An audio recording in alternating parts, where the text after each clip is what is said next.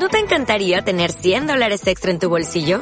Haz que un experto bilingüe de TurboTax declare tus impuestos para el 31 de marzo y obtén 100 dólares de vuelta al instante. Porque no importa cuáles hayan sido tus logros del año pasado, TurboTax hace que cuenten. Obtén 100 dólares de vuelta y tus impuestos con 100% de precisión. Solo con Intuit TurboTax. Debes declarar para el 31 de marzo. Crédito solo aplicable al costo de la presentación federal con TurboTax Full Service. Oferta sujeta a cambios o cancelación en cualquier momento. Hola Leonardo, ¿cómo estás? El gusto de saludar. Eh, muy contento de estar contigo en este podcast. Muy buenos días, eh, un gusto. Leonardo, ¿cómo estás? Un gusto. Hola Leonardo, muy buenas tardes.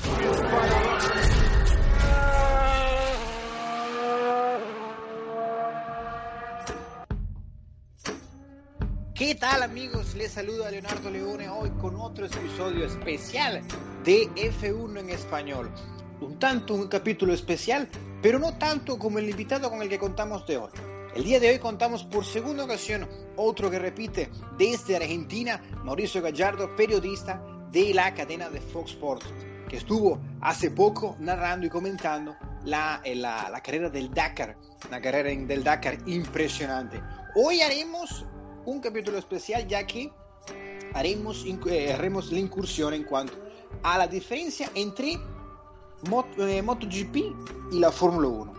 Diremos, a ver, tendremos una especie de tertulio, debate de por qué la MotoGP, si bien es más rápida en cuanto a aceleración, por qué la Fórmula 1, si bien tiene más gomas, son cuatro en relación a las cuatro a las dos ruedas que tiene la MotoGP, por qué el, el coche es más rápido que la moto. También comentaremos en tema de pilotos, ya recuerda que el 9 de diciembre pasado, del año pasado, en tanto en Cheste, en Valencia, cerca de aquí a dos horas y media más o menos de Barcelona, hicieron una especie de shakedown, una exhibición que fue más allá de exhibición, tanto Luis Hamilton como Valentino Rossi, que eh, se intercambiaron sus papeles para ese día. Valentino Rossi condujo eh, la, la monoplaza de Luis Hamilton y Luis Hamilton condujo la moto de Valentino Rossi. También terminaremos con eh, pilotos históricos. Ya recordaremos a John Surtees, que es el único campeón hasta la fecha que ha conducido o condujo tanto las dos ruedas como campeón en las cuatro ruedas. Ya para empezar, damos la bienvenida a Mauricio Gallardo desde eh, ahí, desde Argentina, un poco unas horas antes desde aquí. Allá es un poquito más temprano que aquí en España. Pero nada, antes que nada, un saludo. ¿Cómo está Mauricio? Hola Leonardo, ¿cómo estás? El gusto enorme de saludarte, un cariño grande y bueno, nuevamente un placer estar en comunicación contigo y con toda la gente que habitualmente está en conexión en esta hermosa plataforma que nos permite comunicarnos. Es así, cosa que plataforma que si bien estamos lejos en cuanto a distancia geográfica, nos permite estar cerca y dar toda la información y que las distancias se quiten, se eliminar distancia y estar un poco más cercano en cuanto a temas digitales. Para empezar, hablaremos sobre las diferencias que conllevan hacer la velocidad en cuanto al giro más rápido a, eh, a un Fórmula 1 y por qué la MotoGP es más lenta. Mauricio, ¿tú nos podrías explicar a grandes rasgos por qué la MotoGP es más lenta o el Fórmula 1, el monoplaza de Fórmula 1, es más rápido que, eh, que la MotoGP? Sí, básicamente el concepto que uno tiene es que estamos hablando de dos de las máquinas más veloces de, del planeta en lo que tiene que ver con el mundo de la competición.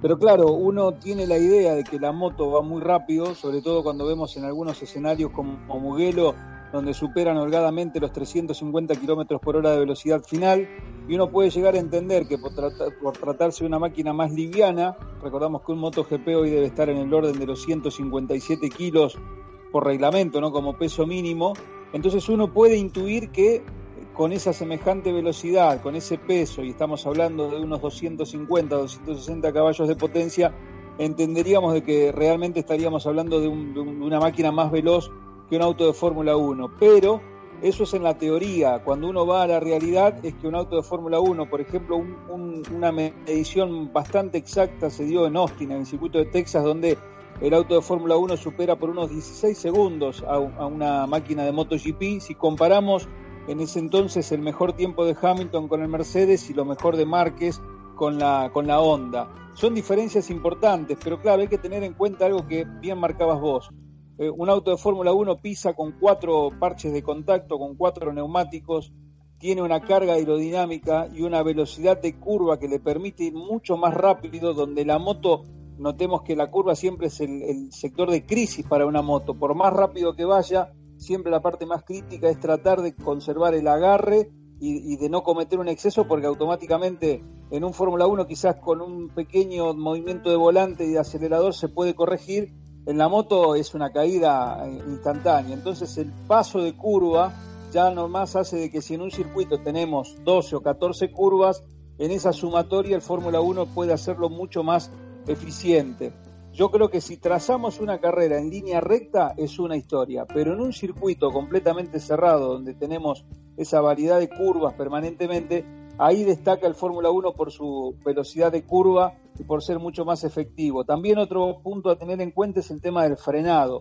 La moto normalmente se frena, obviamente todo el poder de freno está en el freno delantero, el trasero prácticamente en el ámbito de la competición se usa muy poquito, apenas mínimamente como para corregir una trayectoria, no es un freno que se utilice en demasía en, la pista, porque lo que se busca es no perder justamente velocidad, y a diferencia de lo que es el poder de frenado de un auto de Fórmula 1, que le permite, bueno, con todos los sistemas que tiene, poder activar y frenar bien adentro de la curva, perdiendo el menor tiempo posible.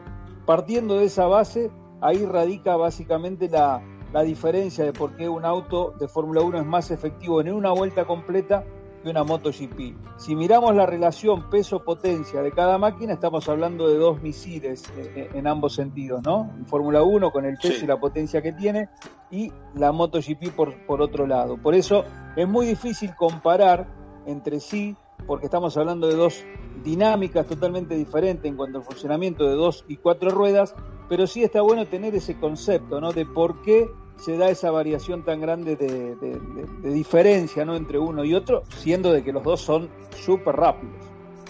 Sí, tal cual. Y una de las, de las, como has señalado tú, en cuanto al tiempo de frenada y la reacción de frenada para establecer un tiempo eh, de referencia para todos los que nos escuchan, el Fórmula 1, el, coche de Fórmula 1 frena, es capaz de frenar a unos 50 metros de la chicana, al que se aproxima la curva. La MotoGP no. La MotoGP tiene que frenar unos 150 aproximadamente, unos 250 metros antes de que se aproxime la curva. Hemos visto como los pilotos apretan el, el, el, empiezan el freno y unos metros muy eh, mucho antes de que lo haga, eh, que pise el pedal del freno, la, el monoplaza de Fórmula 1. Ahí aproximadamente el cómputo total, tal como tú comentas, en Austin, en Texas, fueron 16 segundos. Aquí en Cheste, fueron en cuanto al cómputo total del tiempo que pierde o que no gana la MotoGP en relación a la Fórmula 1, es de aproximadamente 20, 20 segundos por vuelta. Es por ello y fundamentalmente, como tú señalas, la aerodinámica es un factor fundamental en cuanto al rendimiento del Fórmula 1. Recordar que la Fórmula 1, la monoplaza, puede eh, aproximadamente unos 2.700 kilogramos, cosa que le hace capaz de estar eh, a máxima velocidad en un túnel por la parte de arriba del techo. Es, es decir, al tener esa capacidad de aerodinámica que ejerce eh, de la parte, cosa que es el efecto contrario en cuanto a eh, aeronáutica, si bien que el lift que genera el avión, que es cuando despega, que genera la presión hacia el piso y da hacia el cielo, la Fórmula 1 es la, eh, esta fuerza contraria. Ya por eso que vemos las partes de los, de los alerones que ejercen la fuerza completamente hacia el piso. Por ello que los, los equipos buscan tanto arduamente de encontrar esos segundos adicionales para ejercer presión hacia el piso. Es por ello que es, como tú señalas también igualmente, el paso por curva es más prolijo de la fórmula del, coche de Fórmula 1 al de la MotoGP. La MotoGP, recordar que han colocado unos años eh, hasta aquí estos aletines para generar carga aerodinámica. Antes la MotoGP no generaba esta cierta aerodinámica y esta fuerza de flujo para eh, la, moto en cuanto al asfalto. Es por ello que la Ducati ha implementado estos aletines para tratar de generar también la onda, la llama para tratar de generar eh, cierto flujo y que no se vea tanto un lastre del flujo en cuanto al rendimiento de la moto y ejercer cierto, este, cierto favorecer en cuanto a la adherencia en pista. Es por ello también que el factor principal de, este, um, de esta ventaja que tiene el coche es básicamente, eh, si bien las cuatro ruedas que tiene la monoplaza en relación a las dos solamente que tiene la, eh, la MotoGP, es por ello esta ventaja que tiene también. Recordar que en 2017 el paso por curva de la Fórmula 1 se incrementó, ya que el diámetro y el grosor de las gomas aumentó. Al tener mucho más eh, goma, eh, por así decirlo, el caucho en contacto del asfalto, le permite más acelerar en curva. Y por eso fue que a partir de este año vimos las gomas un poco más grandes. Otro tema conversación que vendrá a colación el día de hoy es la impresionante, el impresionante rendimiento que tuvo tanto el 9 de diciembre para empezar a abordar el tema de los pilotos el 9 de diciembre en la que, en Cheste, cerca de Valencia, tanto Valentino Rossi que se montó en la, se subió a la W08 de la Mercedes y que eh, posteriormente aseguró que los primeros giros era, era eh, le hizo un poquito difícil para adaptarse, que luego fue que fue eh, mejorando el tiempo de vuelta. Y Luis Hamilton también impresionante que pudimos ver era el paso por curva que tiene el piloto del de seis veces campeón del mundo, pero que tuvo que haber tenido una preparación previa para poder ejercer esa cierta inclinación de la moto en el asfalto. ¿Tú cómo piensas de Damon, eh, Mauricio, que fue toda esta preparación, tanto del piloto como eh, tanto para Hamilton como para Rossi? Bueno, ahí creo que indudablemente va primero el talento de los, de los pilotos para adaptarse rápidamente, para aprender rápidamente el concepto de qué es lo que tienen que hacer. Notemos que de primera mano el asesoramiento y el consejo que reciben es de un experto, ya sea de un lado o del otro. Cualquiera de nosotros que quiera tener alguna vez o pueda tener la posibilidad de subirse a una moto de competición y el que te está guiando en la, en la pista, el que te está asesorando y aconsejando es el mejor del mundo, claramente es mucho más eh, fácil asimilar todos esos conceptos. Después es otra cosa hacerlo, ¿no? Pero ya de antemano partimos con una ventaja importante. Cada uno en lo suyo es el mejor y ese, esa información valiosa que se van intercambiando creo que allana mucho el camino. Pero siempre, siempre, desde mi punto de vista, eh, ha sido mucho más fácil para un piloto de motos pasarse a cualquier tipo de vehículos Valentino ya lo había demostrado en su momento andando rápido en cualquier tipo de, vehículo que condujo, ya sea de rally o de endurance, mismo los autos de Fórmula 1 que probó. Y si uno mira, eh, noten que por ejemplo Sebastián Loeb ha hecho experiencias sobre motos de competición, el propio Schumacher, Fernando Alonso. Bueno, fueron pilotos que se subieron, eh, intercambiaron máquinas y siempre lo han hecho, lo han hecho bien, más o menos competitivo, pero lo han hecho bien. Hamilton había tenido ya un contacto con una Yamaha del equipo del Campeonato Mundial de Superbike, donde había estado girando junto a Alex Lowes y su compañero de equipo y realmente también había hecho un, muy buen trabajo. Entonces estaba claro de que llegaba con un cierto conocimiento de lo que había que hacer eh, sobre la M1 de, MotoGP de, de Valentino Rossi. Tengamos en cuenta también que para allanarle un poquito las cosas a Rossi se trajo un monoplaza sin el halo es decir, que fuimos a un Fórmula 1 del año 2017 para que Valentino tenga que lidiar con ese complemento que dificulta la visibilidad, sobre todo para las primeras armas.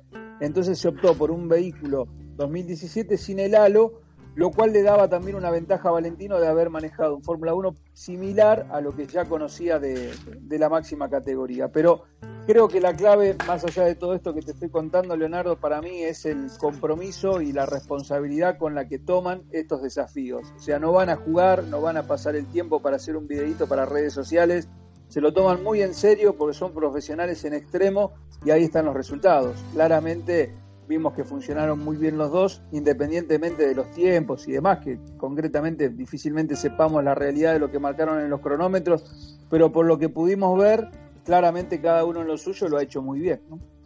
Sí, no, y tal cual, me, y tal cual. Otra de las cosas que nos impresionan es la pasión que tienen ambos, ambos pilotos por correr eh, y no importa la edad de ninguno para eh, probar cosas nuevas.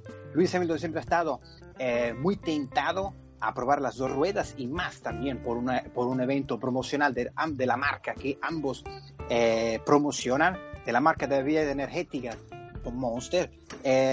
Fue impresionante, tal como tú dices, que fue algo más allá de un simple evento y algo un simple video para tanto la marca o para que eh, los fans viéramos a ambos de los dos a, a, ambos pilotos en otra de las eh, en otro ámbito y que eh, cosa que Valentino Rossi también ha asegurado que quizás el tiempo que veremos al italiano en, montado en las dos ruedas no es tanto como eh, piensan las personas que lo quieren. Para ir también un poco más atrás, Valentino Rossi probó eh, en dos ocasiones, eh, un poco más de dos ocasiones, la Ferrari. En un momento eh, llegó a hacer un test privado y secreto de, en, en Fiorano, en el circuito privado que tiene la Ferrari, en Maranello, cosa que fue tan secreto que corrió con un casco de Michael Schumacher. Fue en el 2004 y probó la F 2004. En el 2006 prueba la F 2004 en Valencia. Y cosa que también en el 2008 prueba la Ferrari Mugello, la F 2008. En última ocasión, en el año 2010, prueba igualmente esta monoplaza, pero de nuevo aquí en la ciudad catalana de Barcelona. Cosa que eh, Luigi Mazzola, que fue ingeniero eh, Mazzola de, eh, de Schumacher, aseguró que le impresionó el ritmo que tenía el italiano en cada una de las tandas que pudo observar de su coterráneo. Otro de los pilotos míticos que eh, pudimos tener tanto en dos como en cuatro ruedas fue John Surtees, que fue el único campeón del mundo tanto en MotoGP como en la Fórmula 1. Pienso que en aquellos años eh, pudimos ver el talento nato de estos pilotos que si bien no contaban con la, eh, las protecciones y las condiciones de seguridad que vemos para este momento, el valor que tenían estos pilotos era impresionante. Eh, recordar que John debutó en el 1952 cuando tiene el sexto puesto en la clase 500. Obtuvo siete campeonatos mundiales de motos, tres en, cla en clase 350 en 1958, 59 y 60. Cuatro en la clase 500 en el 56, 58, 59 y 1960. También para recordar que en, 1900 comenzó, en 1960 comenzó a correr en las cuatro ruedas. Participó en el Gran Premio de Mónaco, pero se retiró por problemas mecánicos de su Lotus. En 1961, Enzo Ferrari se acercó a él y le propuso un asiento. Él sintió que no estaba preparado para aquel momento y lo rechazó. Cuando en 1962 por fin se llegó a un acuerdo con el equipo de Maranello y el, y el piloto para aquel entonces, consiguió el título mundial en 1964. La ganó dos carreras, tanto en Italia como en Alemania. Obtuvo en su palmarés 6 victorias, 8 podios, 22 podios, 14 en 14 temporadas y 11 giros rápidos. Para ti, Mauricio, pilotos de esta categoría, ¿qué significan para el deporte motor? Mira, claramente escuchando recién esta reseña, eh, yo soy uno de los que siempre admiró a John Sartis por, todo lo que implica en la historia. Eh, yo lo pongo en un mismo nivel casi como Graham Hill. Son esos pilotos que han hecho cosas únicas, eh, que han hecho cosas que, que, nunca nadie más pudo repetir en la historia, que algunos se pudo haber acercado a lo de Graham Hill, que hay pilotos como Alonso, por ejemplo, Montoya, que en algún momento podrían intentar ir por la, por la triple corona que ganó el británico pero son esos hombres que pasan los años, pasan los, los, las temporadas y siguen estando en el firmamento de haber logrado eh, eh, historias únicas. Y lo de John Sartis, mucho más meritorio todavía, porque recién repasabas en, lo, en, la nómina de los campeonatos y yo no sé si ustedes prestan atención, que en 1960 fue campeón del mundo en dos categorías, en una misma temporada. Sí. Ese mismo año ganó en 350 y en 500, y ese mismo año debutó en Fórmula 1. Imaginemos esto, para ponerlo en una... A ver, en esa época, por los compromisos contractuales y demás, no había tantas limitaciones.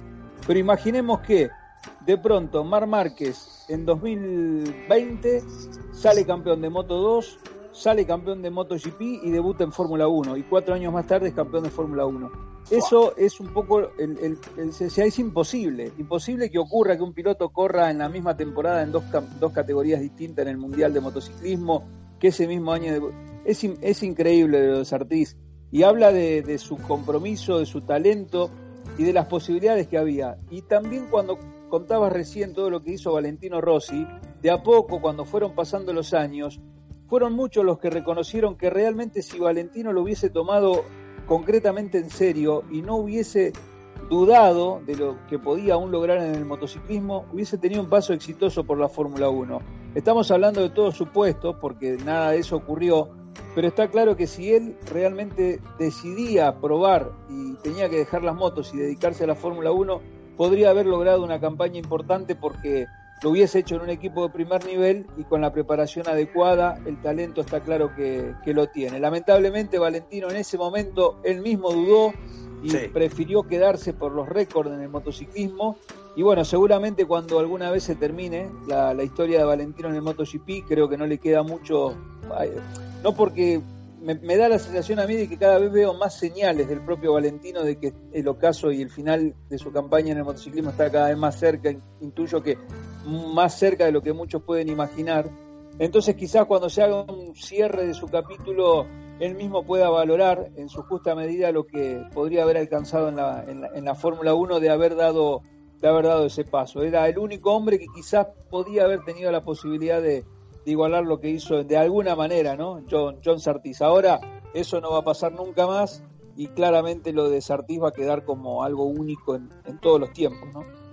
Sí, sin duda que una gran hazaña que logró el británico en esos años 50 y 60, tanto en el motor, en el deporte motor, tanto de dos ruedas como en cuatro. Para finalizar, Damon, ¿qué te parece si desde tu punto de vista saltamos MotoGP saltamos Fórmula 1, nos das en cuanto tu perspectiva, tu percepción de lo que viste en el Dakar.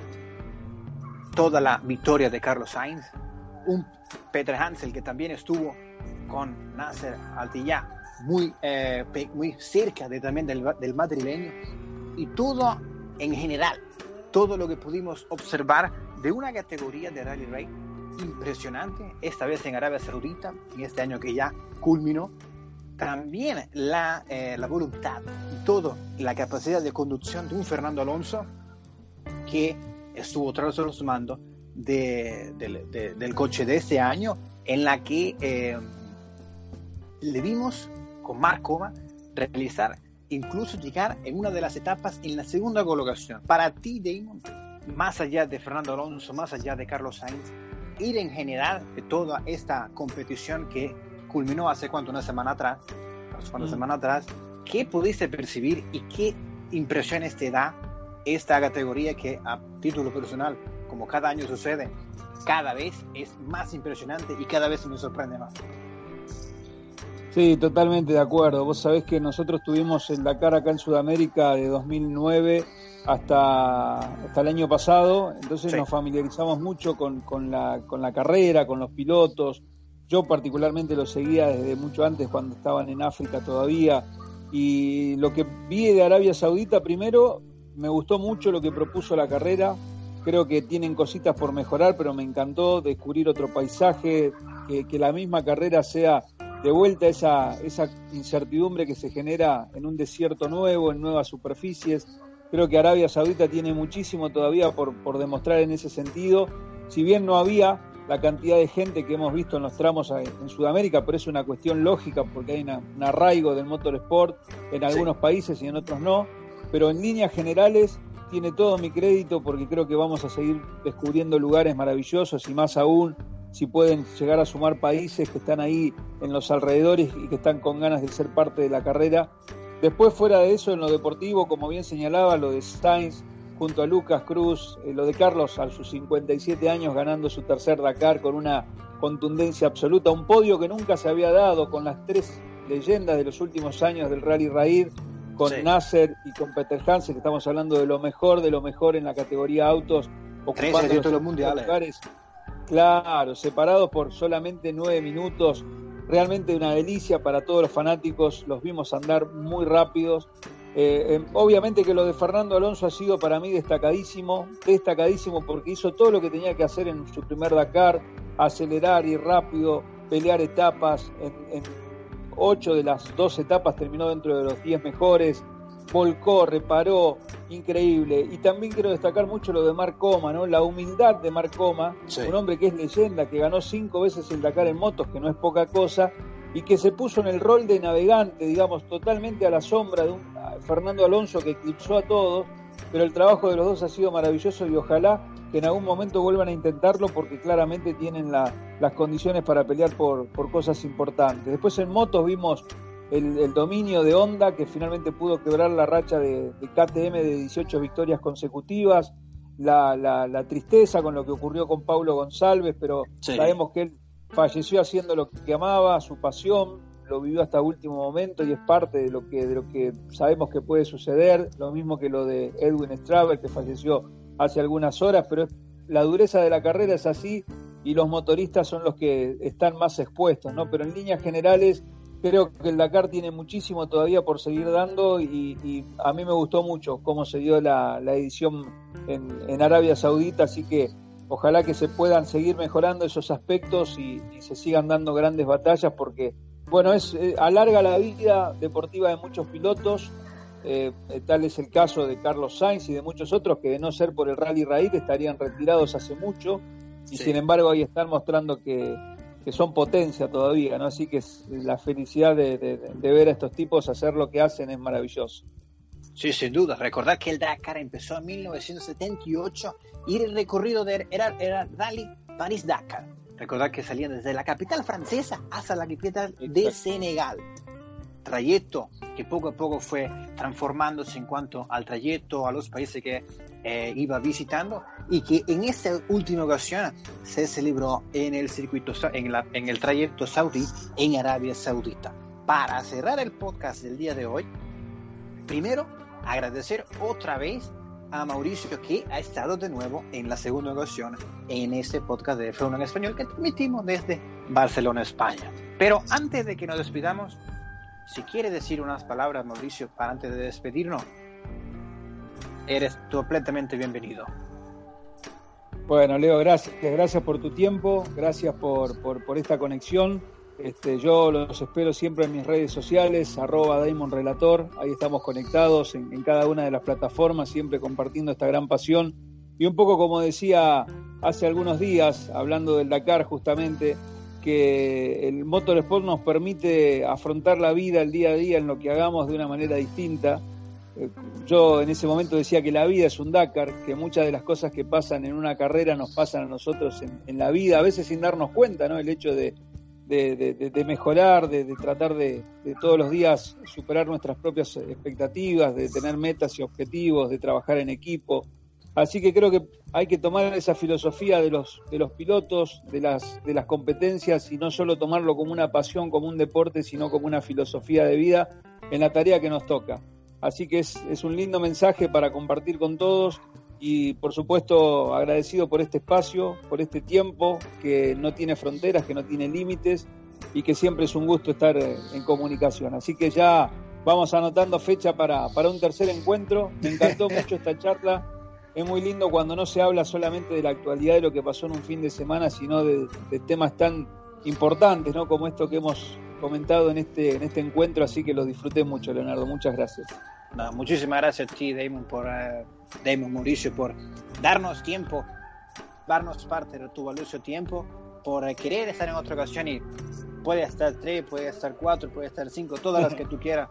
Eres bienvenido aquí en ese espacio que eh, nos ha acercado a muchas grandes personas, en, eh, no solamente en España, sino en eh, esa facilidad de la que nos dan las comunicaciones y la tecnología y los avances que nos permiten estar más cerca de personas que eh, están muy lejos, pero que son muy grandes. Y ese es tu caso. Recordad que el, eh, uno de los vídeos que eh, podríamos ver es que tú publicaste en sus redes, arroba Raymond de la Relatora, que um, no, a título personal me pareció un eh, vídeo muy acertado, ya que eh, si bien las carreras forman parte de nuestra vida, también relacionar nuestra vida como una carrera.